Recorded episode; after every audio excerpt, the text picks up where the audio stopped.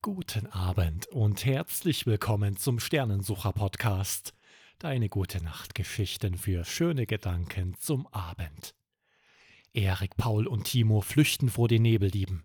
Werden sie entkommen und wie schnell kann eigentlich Timo rennen? Das hören wir in Folge 48. Ich wünsche dir viel Freude mit der Folge Wie schnell rennt Timo? Das Pferd Timo galoppiert mit Erik und Paul auf dem Rücken durch das Tal. Timo rast auf einen alten Holzstall am Rande der Pferdekoppel zu. Der kalte Nebel kriecht Erik in die Nase. Atschi! Erik klammert sich an Timos Hals und schielt nach vorn.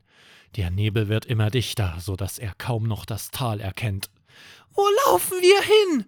Doch Timo hat keine Zeit zu antworten. Er galoppiert, als würde es um sein Leben gehen. Paul, was geschieht hier? Ah, ah, ah. Erik sieht über seine Schulter. Paul sitzt hinter Erik und kann sich kaum noch auf dem Pferd halten. Zwei dichte Nebelschwaden umhüllen seine Arme und reißen sie nach oben. Eine dritte Nebelwolke bildet sich vor seiner Brust und drückt Paul nach hinten. Ah, ah, ah. Paul kann sich nicht mehr halten. Die Nebelwolke reißt ihn von Timos Rücken. Ah! Paul! Auch Erik spürt, wie dichte Nebelwolken seinen Körper umhüllen. Ey, festhalten! Timo galoppiert und galoppiert.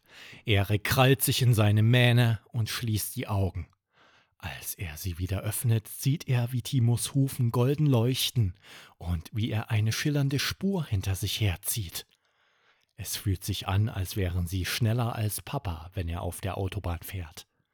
Plötzlich schießt Timo aus der Nebelwolke und prescht durch das offene Tor eines Pferdestalls. Ih! Erik verzieht die Nase, so sehr stinkt es hier. Das Sonnenlicht dringt von außen in den Stall. An der Tür wiehert eine Stimme, die wie die einer Stute klingt.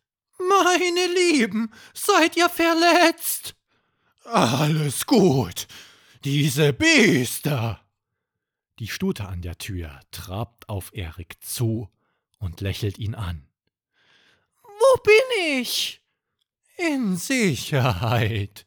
Wie es weitergeht, hörst du in Folge 49.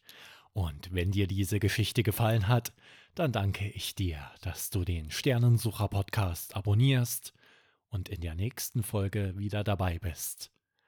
Und jetzt eine gute Nacht. Dein Mario Mietig.